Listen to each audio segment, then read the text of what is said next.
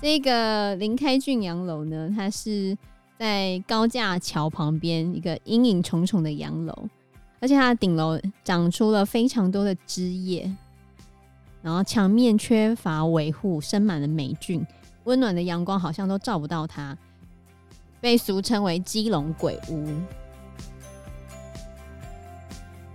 Hello，大家好，我是 Joe，我是 Fana，我是 Anna。农历七月快要到了哦，所以鬼门快要开了吗？你知道今年的农历七月是几月几号吗？不知道。八月八号，真的、哦、父亲节啊！在父亲节就是今年的鬼门开。农历七月穿凿附会，就会出现很多的一些民俗上面的说法，比如说。依据东森新闻采访命理老师的说法，有四个生肖需要特别注意哦。哪四个？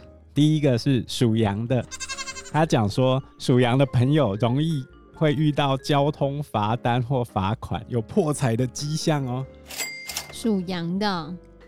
然后第二个是属猪的，属猪的，属猪的容易忽冷忽热、感冒跟中风。但是好像平常大家就会很容易这样啊，哪有平常就容易这样？哦，所以这个运势是指在农历七月。对对对对对。哦，这时候下个月要特别注意。第三个生肖属狗的，会摔倒跟洗澡不慎。摔倒跟洗澡不慎，就在厨房或浴室容易踩空，导致筋骨不好。小心脚滑，嗯、不要跌倒。然后再来是属老鼠的，为什么？你属什么？我属猴啊。哦，那你没中，幸 好没中。属老鼠的容易撞到桌角，会有一些小伤。撞到桌角，然后就是有血光之灾。血光之灾是指可能会小意外吗？对啊。哦。不过你们也不用太烦恼，因为刚刚我已经帮大家加持过了。从现在开始。你们的气势会改变，运势会好转。简单来说，农历七月就是好兄弟放风的时间嘛。就在这个月的到来的前夕，我们准备了一个鬼月特辑。从这一集节目开始呢，我们会挑出台湾知名的猛鬼景点来跟各位介绍它的历史背景跟它的故事哦。会有北中南东。我们各精选了一间鬼屋来陪伴大家，在炎炎夏日里面度过一个冷飕飕的鬼月，救一救自己的灵魂吧。我很好奇，就是那个鬼门究竟在哪里？是从地上这样开起来吗？还是不一定吧？有一个空间，那就突然，呜，然后一堆鬼就啪跑出来。你有听过人死掉到苏州卖鸭蛋吗？这是一个谚语吗？对啊，苏州卖鸭蛋。为什么？为什么说苏州卖鸭蛋？你可能会觉得跟苏州有关，其实它跟苏州一毛钱关系都没有。它是闽南人的习俗，就是闽南人在祭拜先人之后，他们会把鸭蛋的壳撒在坟墓的土丘上面，所以叫做土丘波鸭蛋。土丘贝阿能，波嘛贝啊，土丘贝阿能。你那些讲话用词遣字。哦，是还蛮高雅的哦。他发音有点近似啊。哦，就耳朵不好，哦、发音不标准的时候，就听成同样的，是这样吗？这是第一种说法，哦、就是台语谐音说。嗯、那第二种说法，就是在台湾的丧葬习俗里面，会有熟鸭蛋这个东西，亲人要跟死者说，等鸭蛋孵出小鸭再回来吧。那都熟了，哪会回来？哎、欸，对，没错，嗯、没错，就这样也不要回来的意思。对，对对，请亡者不要再留恋阳世。哦，原来如此。熟鸭蛋会放在哪里呢？通常是脚尾饭。现在都嘛是熟鸡蛋，因为鸭蛋比较少吧。我们去扫墓的时候，最后都会吃那个鸡蛋，然后要把那个蛋，就是蛋壳剥一剥，然后蛋壳要撒在那个墓那边。哦，所以到现在都还是有这个习俗。就可能方便吧，方便准备就不一定是鸭蛋。然后就是在举办丧礼的时候，他们会把熟鸭蛋放在米饭之中，也有另外一种做法，是把熟鸭蛋放入棺材里面。这样不会超臭吗？就是可能过很久之后。等一下，等一下，你埋葬死者，如果不烧的话，你放下去就是要让它烂的啊。哦，也是啊，对。然后你等到时间到的时候再把它捡骨起来啊。是哦，那要那要过多久？大概是六到十年的时间要捡骨啊。但是现在台湾对于捡骨的习俗还是有很多的规定。举例来说，像十六岁以下未成年就往生的，是不可以捡骨的。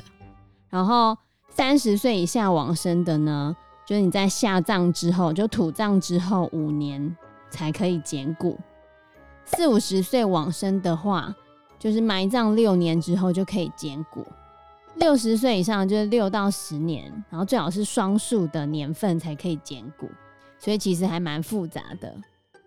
然后另外一个就是看你埋葬的位置，所以为什么会有僵尸之说？因为你如果埋在比较潮湿、阴冷的地方，或者是在树下，有可能它就不会烂掉。因为人死之后，指甲有些还会继续生长，然后就会说不利于子孙的风水。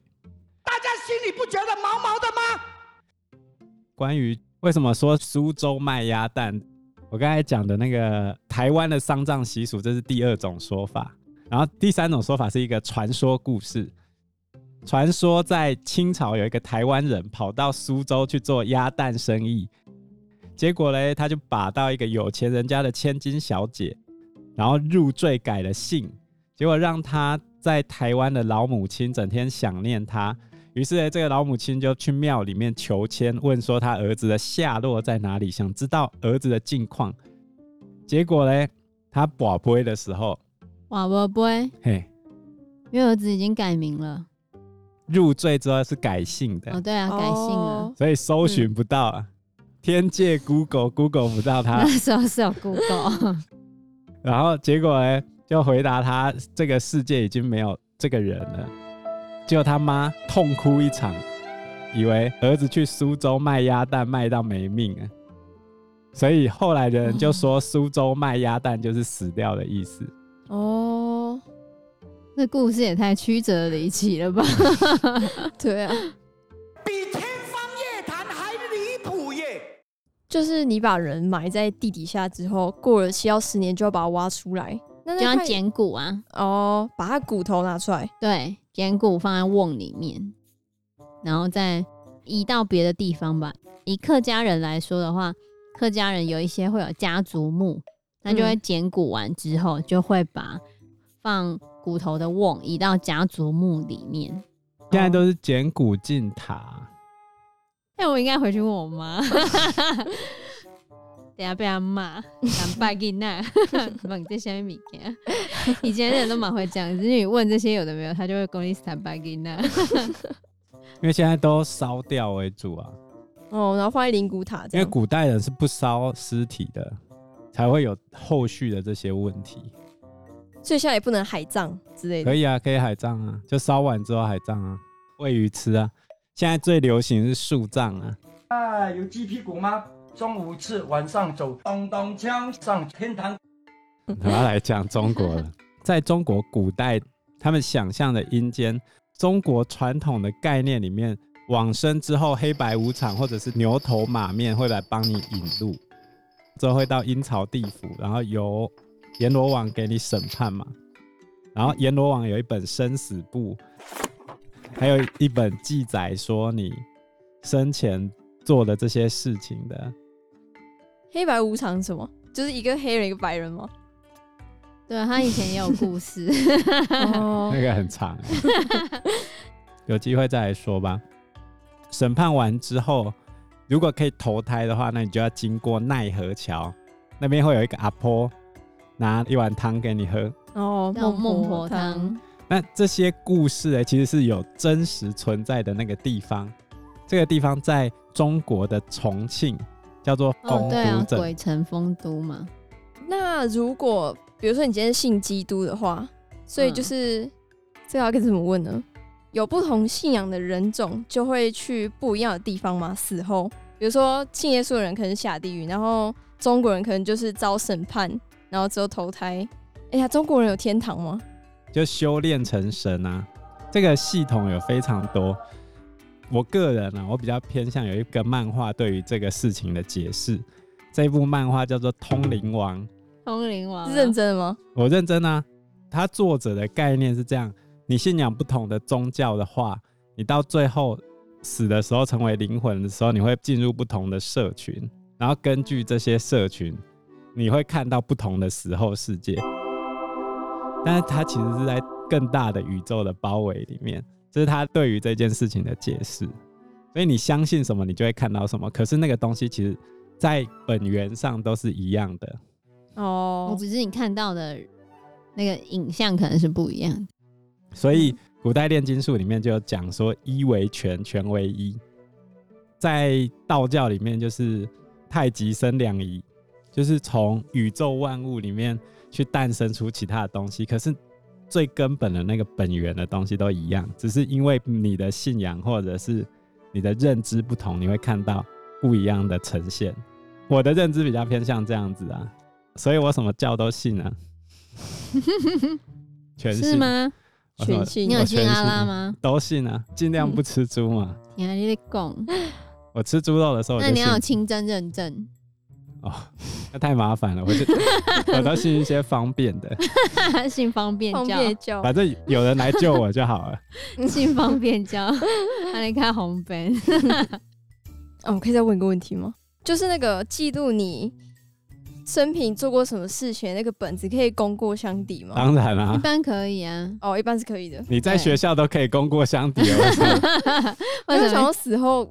你有点难，所以你去看佛教的想法，它是脱离这个架构，你要脱离轮回，所以他不跟你玩这个游戏。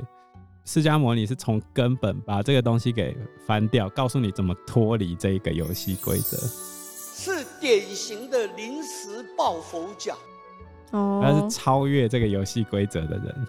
怎样脱离？有一天你回家看到你的。你又在讲业障重，不要再讲业障重。他讲的很有道理。假的，眼睛业障重。你你不要觉得他在开玩笑。你今天回去看到你的老公或老婆跟别人正在床上滚来滚去，这时候你把门关起来，然后告诉自己是假的。他为什么要讲这句话？其实背后是有意义的哦。什么意义？就是你不要执着于你现在眼睛看到的东西。我换个想法说，如果你有看过《骇客任务》的话，对于一个觉悟者来说，这个世界的一切构成都跟我们眼睛看到的是不一样的。骇客任务看到的所有东西，都是一串电脑的编码而已。所有东西，它就是一串电脑编码的时候，那他做了什么事情很重要吗？所以我们不懂的人就一直在俗世里面纷纷扰扰了。哦，我们就是还没有跳脱出去。原来如此，所以释迦牟尼才被叫做觉悟者，因为一切的皮相，就是你看到的这个人的美丑善恶都不重要，重要的是你要如何觉知这个世界的真理，并不是表象所看到的这个样子。那你才能够成为觉悟者。那怎么做到那一点？顿悟啊！所以佛教的禅宗才会跟你讲放下屠刀立地成佛嘛。那是禅宗讲的，对吧？禅宗的概念就是那个觉悟是一瞬间发生的事情嘛。所以你做一一堆坏事，然后你就突然觉悟了，然后你就可以立地成佛。呃，不是这么说啦，它其实还是有夹杂那个轮回的概念在里面。但是你要这么说。我不能说你全错，就是即便你是一个恶人，并不影响你觉悟这个世界的长相，是吗？可是我看那个大智老里面，你看那个就是张柏芝演的那个，他这辈子做了那么多好事，可是他上辈子当那个日本兵一直杀人的那个，还是跟在他那边啊？那有什么用？要去判断好坏善恶，这个是伦理学。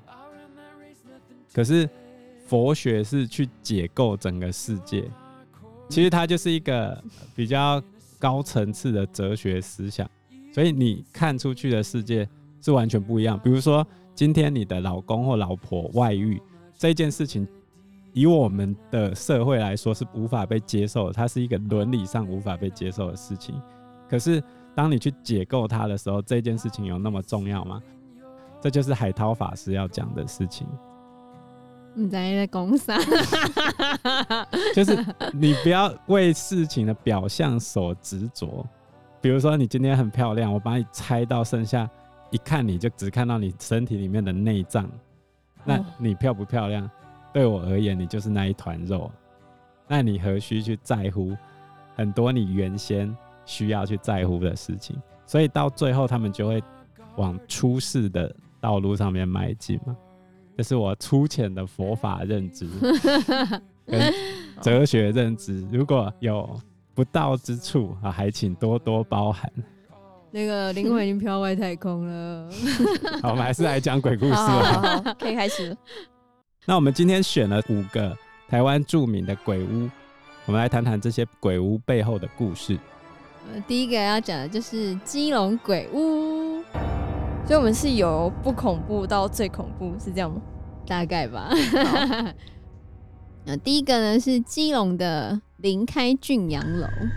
这个林开俊洋楼呢，它是在高架桥旁边一个阴影重重的洋楼，而且它的顶楼长出了非常多的枝叶，然后墙面缺乏维护，生满了霉菌，温暖的阳光好像都照不到它。被俗称为基隆鬼屋，那一栋洋楼周围是都有在做生意的，而且它的地理位置是非常良好的，在非常热闹的大街道上。它刚开始盖好的时候，可以从楼上直接看到基隆港，非常的漂亮。所以你就知道这家原先的主人是非常有钱的，他的后代子孙现在也还是很有钱的。因为早期日治时期的时候，基隆附近正在挖煤矿。那基隆九份金瓜石这边的矿业非常兴盛，那这一家人是因为挖煤矿致富的。对，林开俊先生呢，就是有名的矿产企业家，他的重心主要是放在三峡，就现在三峡一带，所以他有经营三峡探矿，然后他也曾经是三峡庄的协议会员，在矿业啊、商业啊跟政治领域都非常有声量。所以他在一九三一年的时候就盖了这一栋巨型的洋楼，外观是仿罗马式的建筑，在当地算是非常突出的一栋建筑物。哦，很显眼。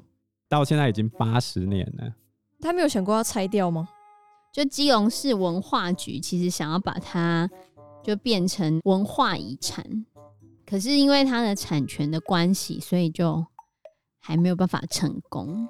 哦，我觉得它蛮适合的，因为以整个外观来说是非常厉害的。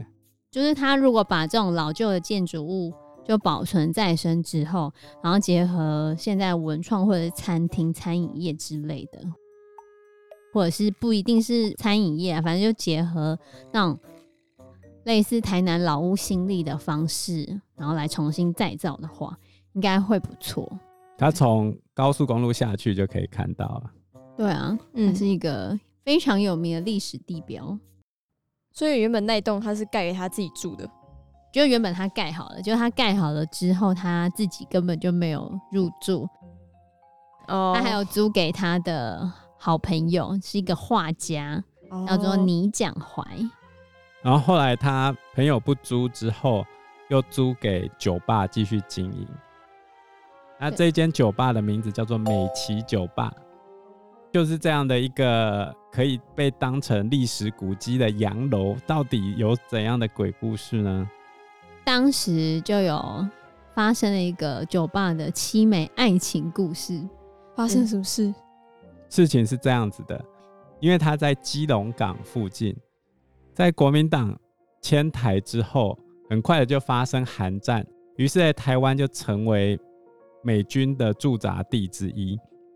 哎，美军是这样，他们打仗打一打是可以休假的，那你们可以选择休假地点。那台湾是当时候蛮热门的休假地，所以那时候会有很多美国大兵来台湾休息。台北、基隆这一带特别多美军，尤其是在基隆这个地方，刚好又是港口嘛，所以呢，很多特种行业就会集中在这个地方。像九份金瓜石那边也会有一些特种行业。那当时候的林开俊洋房就是外租出去当酒吧。对，据说在这样子的背景之下，就是有一个酒吧小姐爱上了一个美国大兵，然后那个美国大兵呢，还跟她说一定会娶你，会带你回去这样子。这个小姐后来还怀孕了，怀了这个美国大兵的孩子。对。他就是想要给美国大兵一个惊喜，嗯，于是他们两个就约在酒吧。这个小姐就跟美国大兵讲，她怀孕了。结果美国大兵不止没有开心，还很生气吗？还骂了他一顿，就要始乱终弃就对了，因为他要回去了哦，所以他就不认这一段露水情缘。在美国大兵要回去的前夕。那个小姐又约美国大兵来到美琪酒吧，希望做最后一次努力。结果这个美国大兵照样不理她，然后她一怒之下、嗯、打他吗？没有，就拿汽油泼那个美国大兵哦，然后就放把火烧了，就要把他烧死。他们就一起死。嗯，当时酒吧还有其他的人，所以大家就一起挂在里面。据说这个小姐被找到的时候，半张脸是好的，半张脸是坏的，就烧坏了。从此之后，就会有人常常在一楼经过的时候，看到有一个女生站在窗户旁边往下望。是，然后半张脸是烧伤的，半张脸是好的。你如果被她吸引的时候。看着他的时候，他就会把头发慢慢的拨开，你就会看到他被烧坏的另外一张脸。他现在还一直在那边吗？这是传说的第一个故事。嗯。第二个故事是在附近的邻居看到对面的林开俊洋房里面有点点的绿色火光在里面摇曳摆动，很像在跳舞一样。鬼开趴，因为他们本来就在开趴。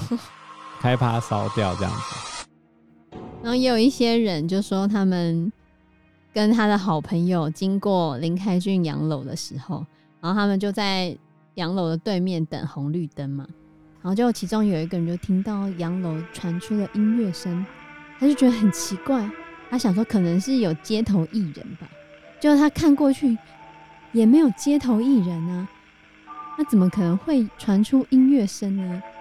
但后来因为绿灯了嘛，所以他们就急急忙忙的过到马路的另外一头。他可能就想说他自己听错了，就没有再提这件事情。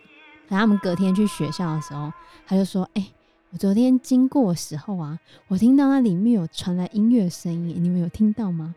他同学说：“没有啊，我没有听到音乐声，可是我听到有女生的尖叫声。”嗯，对。然后另外一个人说。我没有听到声音，可是我看到里面有彩色的灯光，就很像霓虹灯，香香兮兮这样子。所以大家都看到不一样的东西。对，这是关于他鬼故事的由来的第一个版本。第二个版本是有一个女学生，也是因为感情问题，于是呢，她在万念俱灰之下来到了林开郡洋楼，然后她一个人走进昏暗的洋楼里面，然后她最后就在里面上吊了。然后从此之后，就有人看到那个女学生的鬼魂在林开俊洋楼里面飘来飘去。那楼应该很阴吧？嗯。以上的故事都是假的。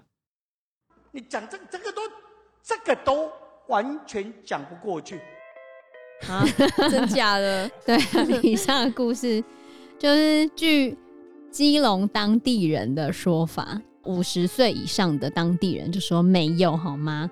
这些都是 都市传说哦，都是编的，对，根本就没有这样子，干嘛要乱编这种故事啊？然后说林开俊洋楼，就是说他有起火过，就是酒吧起火过的事情，那个应该是错的，真正起火的是另外一个药局。那个药局叫做美琪药局哦，它叫美琪酒吧，啊，传一传就变成美琪酒吧烧掉。对，然后故事就会越传越 精彩嘛，所以就会加了那个 很多有的酒吧女子跟美国大兵的恩怨情仇啊 之类的。对，呃当地人的说法是根本就没有这件事情哦，所以只是纯粹药局烧掉。对，那边根本就没有烧死人，也没有发生过什么意外。纯粹就是一栋老房子摆在那边，然后大家就开始说：“哦，有鬼！”不然为什么会这样子呢？纯粹就是这样子。因为时间关系，我们这一集节目就到这边喽。谢谢大家，谢谢大家，谢谢大家，拜拜，拜拜，拜拜。